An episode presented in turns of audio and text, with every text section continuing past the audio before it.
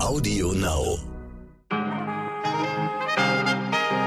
Guten Morgen, meine lieben ZuhörerInnen. Ja, ja, ja, ja, ja. Heute ist Mittwoch, der 28. September. Hier bin ich wieder, Michelle Abdullahi, und das ist heute wichtig mit unserer Langversion.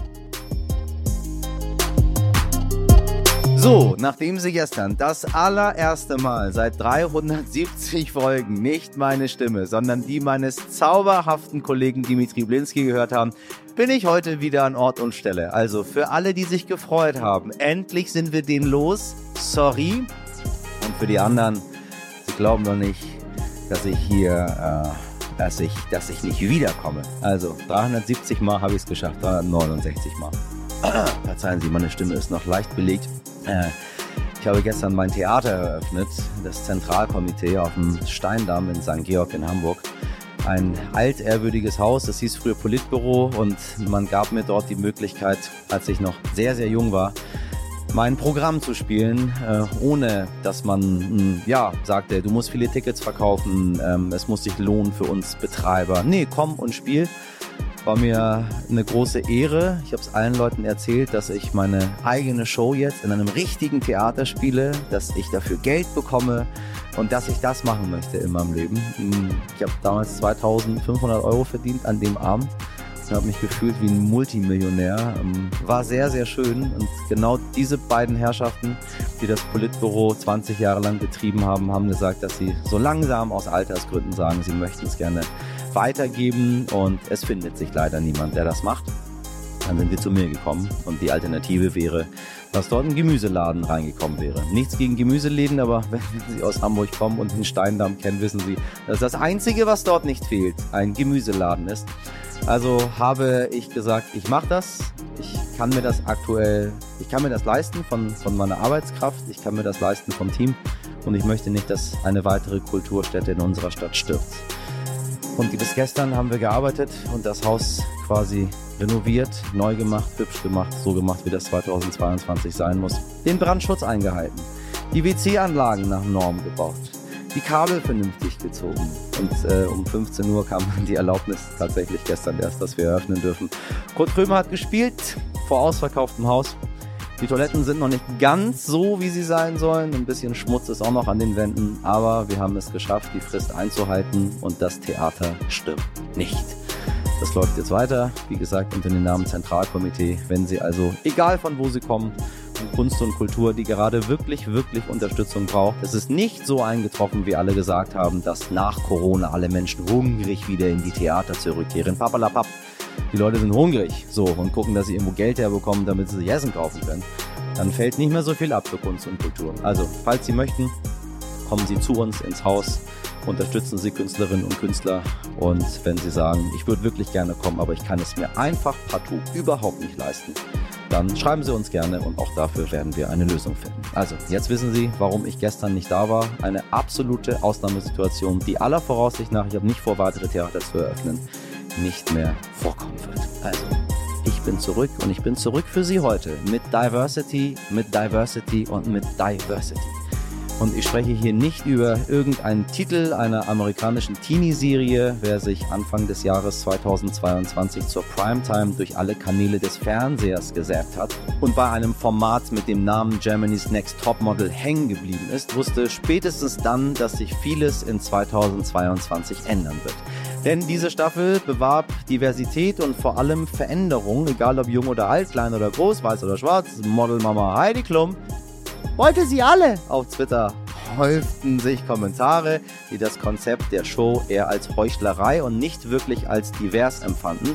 Doch wie divers ist unsere heutige Gesellschaft im 21. Jahrhundert wirklich? Das kann uns gleich Piro Raschdorf beantworten. Er ist Diversity-Experte und Autor des Buches Schwarz-Rot Wir.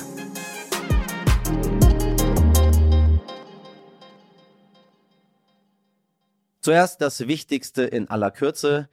Äh, wir gucken mal, was so passiert ist. Von fast allem, was in der Welt passiert ist im Laufe der letzten sechs Wochen, habe ich ehrlich gesagt nur durch meinen eigenen Podcast äh, habe ich erfahren. Ähm, jetzt bin ich wieder zurück im Nachrichten, im Nachrichtenmilieu. Ich danke meinen KollegInnen wirklich sehr, dass sie mir im Laufe dieser letzten zwei Monate, sechs Wochen den Rücken freigehalten haben und äh, ich durch sie informiert wurde, was in der Welt so passiert. War ganz nett, sage ich Ihnen ganz ehrlich. War ganz nett zwei Monate auf dem Bau zu verbringen und gar nicht so zu merken, was so um einen herum in der Welt passiert. Ganz ohne Instagram, Twitter, Facebook und all den anderen Quatsch, den wir so haben. Aber jetzt bin ich leider wieder zurück. Also, was denken Sie? Worüber werde ich jetzt sprechen? Ja, bei den Pipelines Nord Stream 1 und 2 kommt es aktuell zu einem starken Druckabfall. Oh Mann, habe ich das vermisst. Die Bundesregierung hat die Sorge, dass es sich dabei um einen gezielten Anschlag auf die europäische Gasinfrastruktur handeln könnte. Was dafür spricht, sind Beobachtungen von schwedischen Expertinnen, die von Explosion unter Wasser sprechen. Danach seien drei von vier Pipelines beschädigt gewesen. Das sagt ein Insider dem Magazin Spiegel. Für die Gasversorgung spielt diese mögliche Manipulation übrigens keine Rolle. Schließlich kommt über Nord Stream 1 seit September kein Gas mehr in Deutschland an und Nord Stream 2 ja, wurde ja gar nicht erst in Betrieb genommen. Und trotzdem sind beide Röhren mit Gas befüllt. Polen vermutet eine russische Provokation dahinter. Wegen der Lecks hat die zuständige dänische Schifffahrtsbehörde nahe der dänischen Insel Bornholm Sperrzonen für den Schiffsverkehr eingerichtet. Dänische Behörden haben an den Gaspipelines insgesamt drei Lecks entdeckt. Sowohl in Dänemark als auch in Schweden wurden inzwischen Krisenstäbe einberufen. Die Röhren liegen in etwa 70 Metern Tiefe und eine Beschädigung zum Beispiel durch Schiffe sei gleichzeitig an verschiedenen Röhren sehr unwahrscheinlich.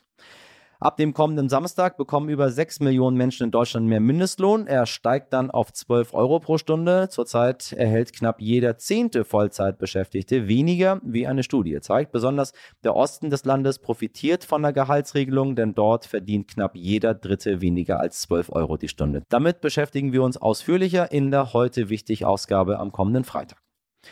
Der Zoll am Köln-Bonner Flughafen hat mehrere Gemälde beschlagnahmt, die aus hochreinem Kokain bestehen. Das Pulver war zur Tarnung sehr flach gepresst und dann bemalt worden. Geschmuggelt wurden so insgesamt 5 Kilo. Allein seit Mitte Juni hat der Flughafen Zoll Köln-Bonn Drogen im Wert von 2,5 Millionen Euro aufgespürt. Nur so für Sie zur Einordnung.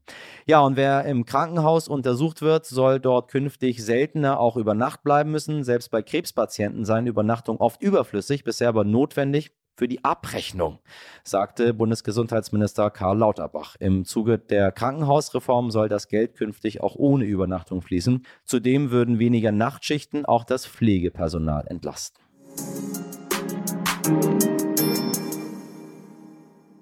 Amerika, das Land der Träume, der Möglichkeiten und vor allem, liebe Leute, das Land der Stars und der Starlets der kleinen Sternchen. Wer fleißig die Oscars schaut, dem ist äh, dieses Jahr aufgefallen, dass im Vergleich zu den letzten Jahren viel mehr People of Color nominiert und ausgezeichnet wurden. Und das stimmt. Denn genau das belegte die University of California in ihrem Hollywood Diversity Report 2022. Laut dieser Studie der UCLA hat sich seit 2011 der prozentuale Wert der People of Color in Hauptrollen vervierfacht. Generell ist somit bewiesen, dass zwar immer mehr Frauen und People of Color Regie führen und Drehbücher schreiben, doch ein großes Problem, das weiterhin bestehen bleibt, ist die Unterrepräsentanz in dem Business insgesamt. Erst neulich sorgte, wie Sie ja wissen, die Bekanntgabe der Hauptbesetzung der Ariel. Haley Bailey für einen Shitstorm, der Grund ihrer Hautfarbe, die nicht der echten Ariel entspricht der echten, Sie wissen, der Meerjungfrau, nach dessen Vorbild ja eine Zeichentrickfigur ähm, kreiert wurde. So, oh Mann, und das im 21. Jahrhundert. So, mein heutiger Gast ist Piro Raschdorf, ein echter Diversity-Experte.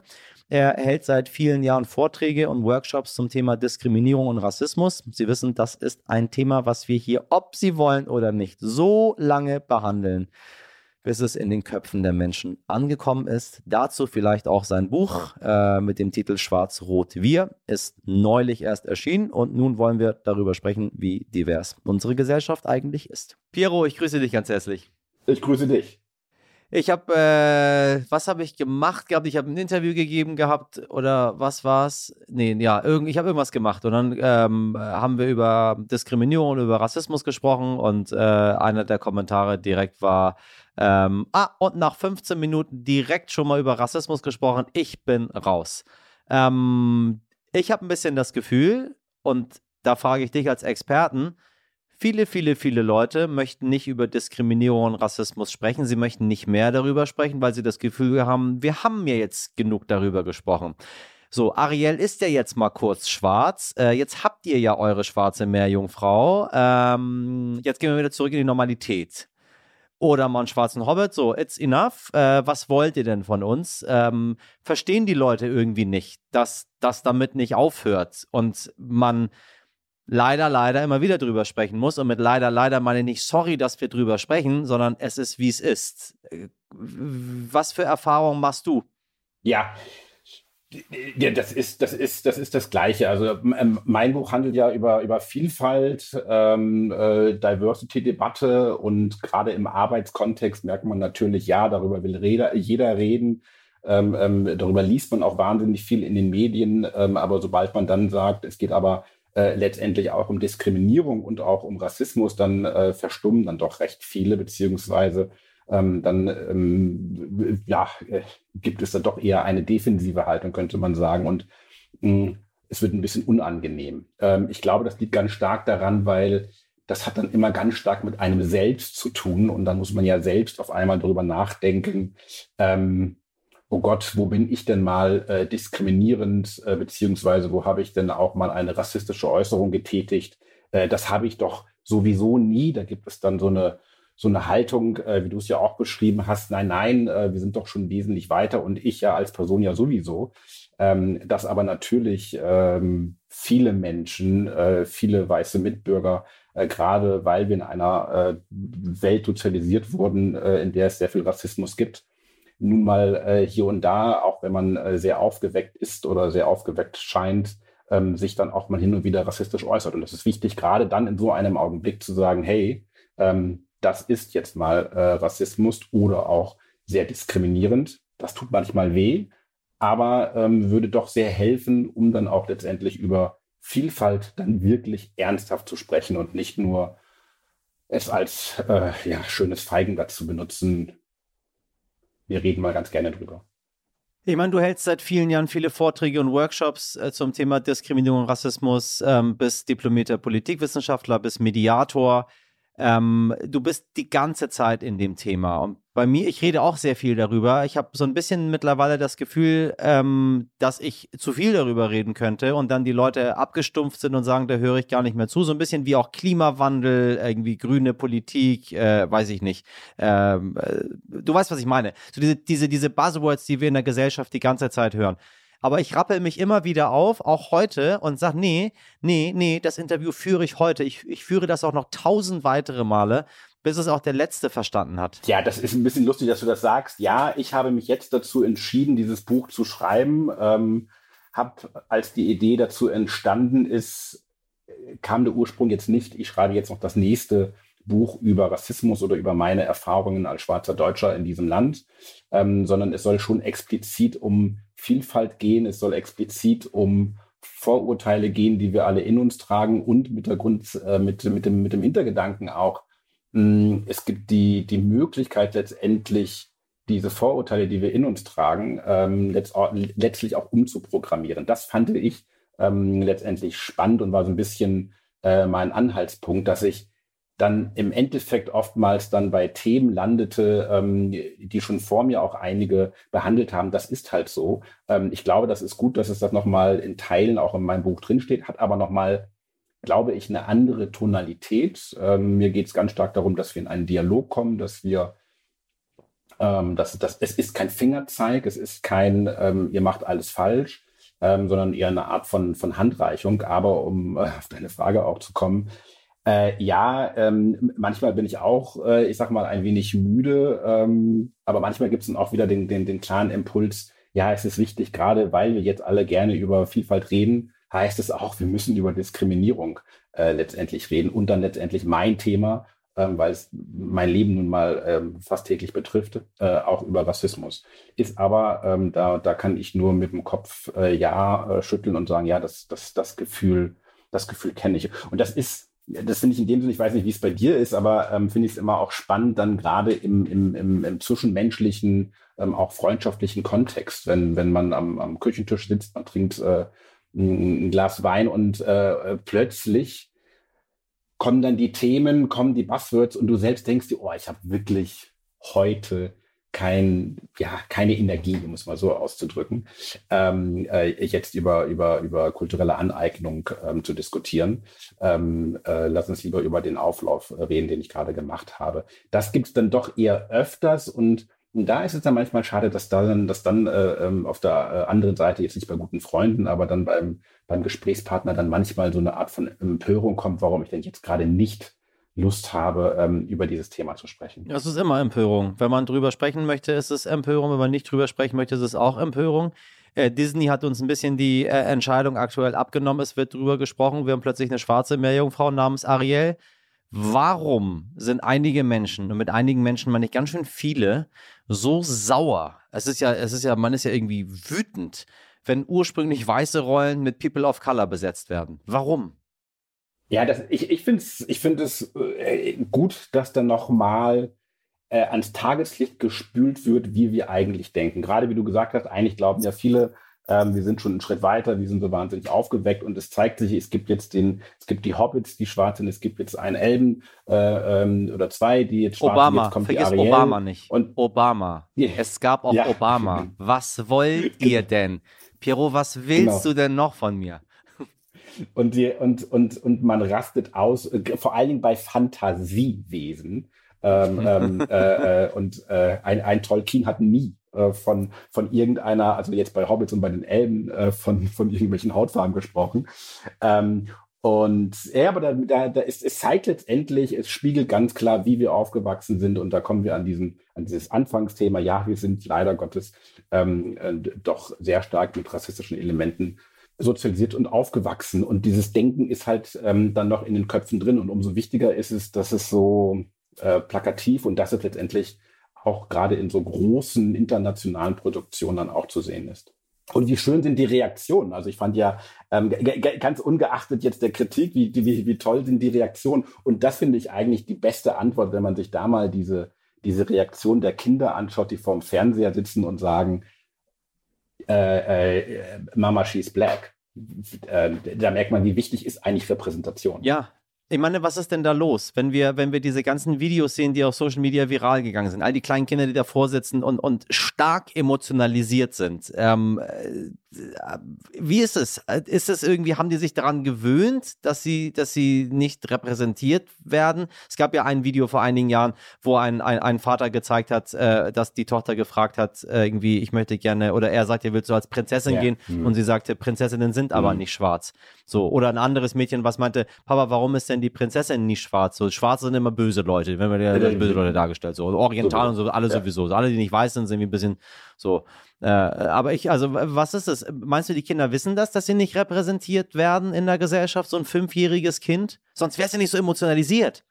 Ja, ja, absolut. Also ich habe es ja letztendlich, also ähm, ich komme da dann auch auf mein Buch, weil ich schreibe ja auch ein bisschen über meine eigene Sozialisierung und meinen eigenen, ähm, wie, ich, wie ich groß geworden bin. Und ich bin ja Ostfriese und ich komme ja von so einem 800-Seelendorf. Ich hatte in der Tat eine wahnsinnig schöne Kindheit, auch ein lustiger Bruch, weil viele denken, es wäre so wahnsinnig schlimm als einziger Schwarzer. Aber nein, es war in der Tat auch ähm, äh, ein, ein, ein schönes Aufwachsen. Aber nichtsdestotrotz gab es immer wieder dieses, dieses Gefühl, ähm, wo sind eigentlich die anderen? Ähm, wo, wo werde ich eigentlich repräsentiert in den, in den Medien? Dann gab es dann irgendwann ähm, in, im Laufe der Zeit, äh, gab es dann die Musiksender und dann ähm, gab es ein bisschen ein, ein ja, ja, so ein kleines Beiwerk, wo es dann hier und da mal äh, einige Schwarze es gibt im Entertainment-Bereich, im lustigen Hurra-Bereich. Ähm, aber sonst waren sie nicht existent und ähm, umso wichtiger ist es, dass es dann diese Personen äh, letztendlich gibt. Also ähm, äh, ungeachtet der Politik von Obama, aber ähm, die, die Symbolkraft ist natürlich enorm gewesen und ich glaube, jeder Schwarze hat sich damals ähm, erstmal wahnsinnig gef gefreut und, und es gab ein Gefühl der, ja, ein Gefühl der Erleichterung, würde ich, ähm, würde ich sagen. Jetzt mal ganz ungeachtet jetzt der, der, der politischen Agenda. Ich habe ein Thema, wo ich festgestellt habe, dass ich ähm, noch nie so wirklich drüber gesprochen habe, weil ich es persönlich selber von mir nicht kenne. Äh, du vertrittst in deinem Buch eine ziemlich klare Haltung gegenüber der kulturellen Aneignung, ein Thema, was massiv polarisiert. Winnetou-Debatte haben wir gerade gehabt, da wir im Podcast auch schon super viel darüber ähm, äh, gesprochen. Ähm, weiße Personen mit Dreadlocks, äh, Stichwort Fridays for Future. Ähm, ich, ich, wie stehst du zu diesen Stereotypen? Weil ich kenne das zum Beispiel gar nicht. Mir ist es, mir ist es total, also ich habe ich hab noch nie jemanden gesehen, der sich versucht als Iraner zu verkleiden. Vielleicht haben wir auch gar nicht so viele Stereotypen. Und wenn jemand mit einem fliegenden Teppich oder sowas, meine ich, das sind immer die Araber. Das hat mit uns nichts zu tun. Äh, aber ich habe das irgendwie, ähm, ich kenne das nur über die Küche, dass Leute versuchen dann Persisch zu kochen. Und in der Küche hat man es ja irgendwie nicht. Also außer ein paar Italiener, die sagen, Ananas gehört nicht auf eine Pizza. Aber in der Küche hat man das ja so ein bisschen weniger. Das Essen soll ja verbinden, aber die Dreadlocks äh, trennen irgendwie. Da musst du mir ein bisschen helfen, damit ich ein Gefühl dafür bekomme, weil ich da selber, und das glauben die meisten Menschen nicht, die denken, weil ich, äh, weil ich auch mal aus dem Ausland hergekommen bin, ähm, wissen wir alle, weil wir eine große Gruppe von Menschen sind, äh, die ganz genau wissen, ähm, was da in den Köpfen der Leute vorgeht. Äh, wie stehst du zu diesen Stereotypen? Das Spannende finde ich an der Diskussion, ähm, dass es hochkomplex ist und ähm, dass ich da auch für dich höchstwahrscheinlich jetzt nicht eine befriedigende, befriedigende Antwort habe im Sinne, ja, so und so ist es und nur so und so kann man ähm, es denken. Ich musste mich beispielsweise da auch noch in Anführungsstrichen vor kurzem reinlesen. Ähm, will heißen, es ist letztendlich nicht so wahnsinnig einfach. Man muss jeden Fall für sich betrachten. Ähm, denn genauso bei, der, bei dem Thema des Dreadlocks habe ich mich äh, zu Beginn vor einiger Zeit auch gefragt, ich sehe das Problem doch gar nicht. Also ich äh, kenne aus meiner Jugend sehr viele Menschen, die Dreadlocks ähm, trugen, kamen eher aus dem linken Spektrum, haben viel andere Sachen gemacht, sich entspannt, sage ich jetzt mal, ähm, bei guter Musik und ähm, ähm, die, die haben doch in keinster Weise äh, äh, Gedanken gehabt von kultureller Aneignung und von und von, von Macht- und Hierarchiefragen. Ähm, und ganz im Gegenteil, wenn man die angesprochen hätte über Privilegien, ähm, dann hätten sie höchstwahrscheinlich sich darüber Gedanken gemacht. Und da liegt letztendlich auch ein bisschen die, die, die, die Drucks dann auch in der, in der ganzen Geschichte. Also sprich, wie macht man sich es bewusst, was man dort letztendlich tut, als jemand, der Dreadlocks trägt. Ich finde es in dem Sinne ganz interessant, dass ähm, Gentleman beispielsweise als, als Künstler ähm, ich bin mir nicht sicher, aber ich glaube, ich habe ihn noch nie mit Dreadlocks gesehen. Ihm war also schon relativ schnell bewusst, ähm, ich, also vielleicht will er auch nie so mit Dreadlocks rumlaufen oder wollte es früher ähm, ähm, nie, aber äh, worum geht es? Ähm, sich schon mal bewusst zu machen, woher kommen die Dreadlocks, welche, welche, äh, welche Bedeutung haben sie letztendlich auch ähm, in Jamaika beziehungsweise auch für Widerstandskämpfer in Amerika? Was, was, was trägt es letztendlich gesehen mit sich und wo liegt dann auch die Gefahr, wenn ich als Reggae-Künstler jetzt Dreadlocks habe und vielleicht damit hm, auch Kapital auf eine gewisse Art und Weise ähm, auch schlage. Und das, da liegt dann auch so ein bisschen dann die, die Verbindung drinne. Ähm, man muss ja gucken, woher kommt eigentlich kulturelle Aneignung. Es kommt schon eher, äh, beziehungsweise die Diskussion darüber aus Amerika, aus von, von weißen Künstlern, die letztendlich schwarze ähm, ähm, schwarze Kultur in dem Fall auch ein bisschen missbraucht haben, um damit letztendlich Kapital zu schlagen und äh, äh, unbedacht dessen, wie eigentlich die Historie beziehungsweise das Verhältnis ist zwischen Schwarz und Weiß, die jeweiligen Privilegien von Hierarchie, von Macht etc. Darüber muss man sich ähm, ähm, Gedanken Gedanken machen, wenn man der Meinung ist, ich brauche jetzt ähm, ähm Dreadlocks. Ich persönlich äh, werde nicht nervös, wenn ähm, jemand vorbeikommt und mit mir ein Bier trinken möchte und er Dreadlocks. Ich verstehe, was du meinst. Das sind so Symboliken, die wir vielleicht auf die Schnelle gar nicht als Symbol erkennen. Also wenn jemand ein Hakenkreuz trägt, wissen wir sofort, was das bedeutet. Weil es ist ein Hakenkreuz, wir kennen uns damit aus. Bam, okay, aller Voraussicht nach Nazi. Punkt. So, Dreadlocks wissen wir nicht so genau, was es ist. Genau, das auf der einen Seite, wir wissen nicht ganz genau. Und natürlich ist dann die Frage, wann wird es eigentlich Austausch?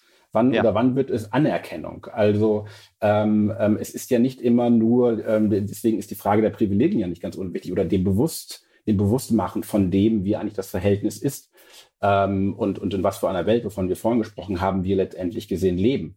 Und ähm, da in Anführungsstrichen als Weißer vielleicht ein bisschen sich zurückzunehmen ähm, und zu sagen, okay, ich brauche es eigentlich nicht, um, um ähm, diese Musikrichtung oder auch die Kultur ähm, zu huldigen. Und dafür brauche ich jetzt nicht vielleicht Dreadlocks. Das kann ähm, auch, glaube ich, ein, ein Mittel sein. Ich kann es ehrlich gesagt aber unter uns auch verstehen, ähm, wenn man sagt, ich finde es aber auch einfach praktisch. Ich persönlich, ähm, ja, würde dann mit dem Menschen aber ganz gerne auch in, in, in, in Dialog treten. Aber viel wichtiger finde ich gerade in dieser ganzen Debatte, es, es, es braucht ein bisschen weniger, das hatten wir vorhin auch, Empörung. Es ist halt jetzt, das ist einer dieser Themen, was wir am Anfang hatten.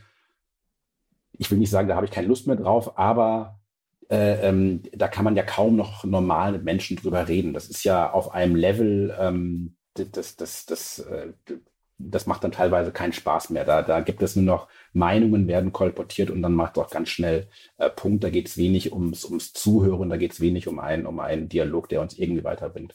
Meine lieben Zuhörerinnen, ein bisschen weniger Empörung. Und ich glaube, damit ist auch meine Frage das erste Mal tatsächlich beantwortet, warum das Essen nicht unbedingt kulturelle Aneignung ist.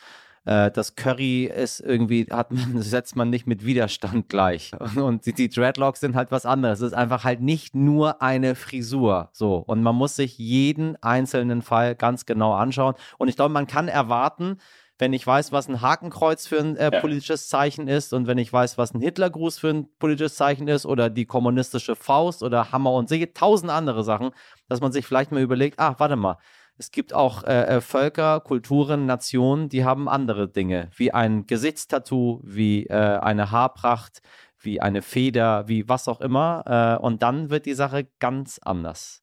Und ich finde so ein bisschen das Schöne an der ganzen Debatte, ähm, das zeigt sich ja auch in diesem Beispiel von Fridays for Future und der Dame mit den Redlocks. Ich weiß nicht, wie es dir ergangen, aber als ich das dann gehört hatte, habe ich schon so ein bisschen den Kopf geschüttelt und meinte, puh, ähm, was, was, ähm, was passiert ähm, letztendlich hier gerade. Aber viel interessanter ist es, ähm, dass wenn man es ein bisschen überspitzt sieht, dass es eine Generation gibt, die sich darüber wirklich Gedanken macht. Dass es eine Generation gibt oder sehr viele junge Menschen es gibt, die sich über kulturelle Aneignung, also ich wusste es mit 18, ähm, mir, hab mir darüber jetzt ehrlich gesagt keine Gedanken gemacht, ähm, ähm, und äh, dass die sich in der Tat darüber Gedanken machen.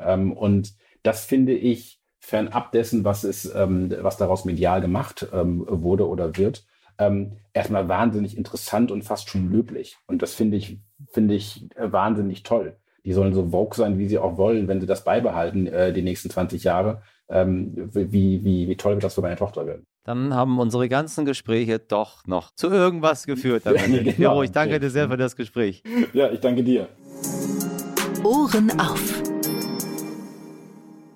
So, nun wird es sportlich, ein bisschen sexuell und Elon Musk ist auch mit von der Reihe und Partie ist auch ein gutes Stichwort, denn wenn Sie sich im Schach auskennen, ja, Schach, Sie wissen, und Fan dieser Sportart sind, dann kennen Sie Schachweltmeister Magnus Carlsen gut. Für alle anderen, das ist einer der Superstars in der Szene und genau der hat Anfang September einen Eklat ausgelöst. Er hat nämlich ein Schachturnier einfach so verlassen und kam auch nicht mehr zurück. Vorausgegangen war seine Niederlage gegen den 19-jährigen Hans Niemann. Im Internet brodelte daraufhin die Gerüchteküche. Viele vermuteten, dass der junge Hans geschummelt hatte und Superstar Magnus deswegen nicht weitermachen wollte. Nun gab es ein weiteres Aufeinandertreffen der beiden bei einem Online-Turnier und das war dann der nächste Skandal. Magnus Carlsen war wieder dabei, gegen Hans Niemann zu verlieren, als er plötzlich seine Kamera ausmachte und das Turnier wieder verließ. Viele Größen aus dem Schach fanden das Verhalten einfach bizarr und völlig daneben. Einige Zeit hatte Weltmeister Magnus Carlsen geschwiegen, nun aber äußerte er sich das erste Mal. Ich glaube, dass niemand mehr, auch in letzter Zeit, betrogen hat, als er öffentlich zugegeben hat. Und weiter sagte er, seine Fortschritte seien ungewöhnlich und Beweise hat Carlsen dafür nicht. Worauf er hier aber anspielt, ist, dass der 19-jährige Niemann als Teenager mal bei Online-Turnieren betrogen hatte. Dies hatte er auch zugegeben. Man müsse etwas gegen Betrug im Schach unternehmen, schrieb Carlsen. Ich möchte nicht gegen Leute spielen, die in der Vergangenheit wiederholt betrogen haben, weil ich nicht weiß, wozu sie in Zukunft in der Lage sind. Mehr könne er im Moment nicht sagen. Ich hoffe aber, dass die Wahrheit in dieser Sache herauskommt, was immer sie sein mag. Manche sagen, es klingt so, als könne der Weltmeister nicht ertragen, dass da der junge Nachwuchs auch erfolgreich ist. Und dann gibt es noch ein paar andere wilde Theorien, wie zum Beispiel die Möglichkeit, dass Analkugeln, bekannt als Sexspielzeug, Sie wissen, also Analkugeln, Hans Niemand zum Sieg verholfen haben könnten. Das kann sich zumindest der kanadische Großmeister Eric Hansen vorstellen, dass also von diesen Kugeln Impulse ausgehen und er so Tipps bekommen hat.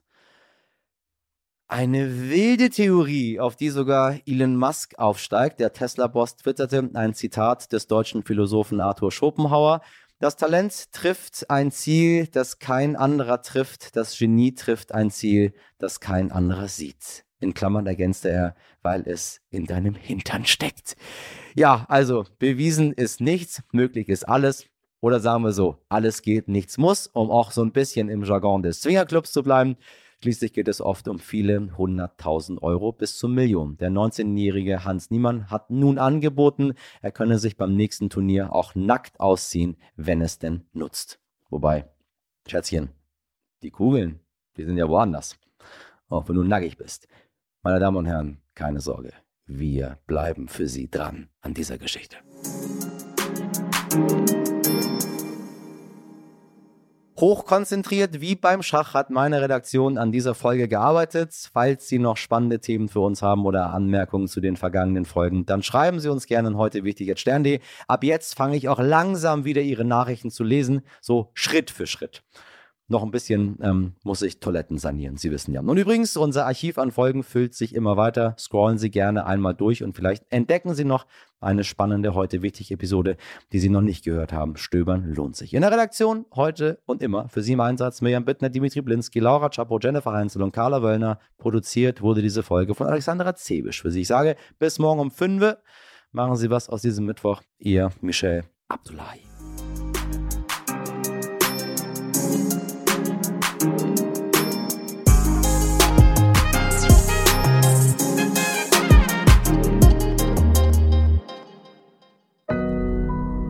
Audio Now.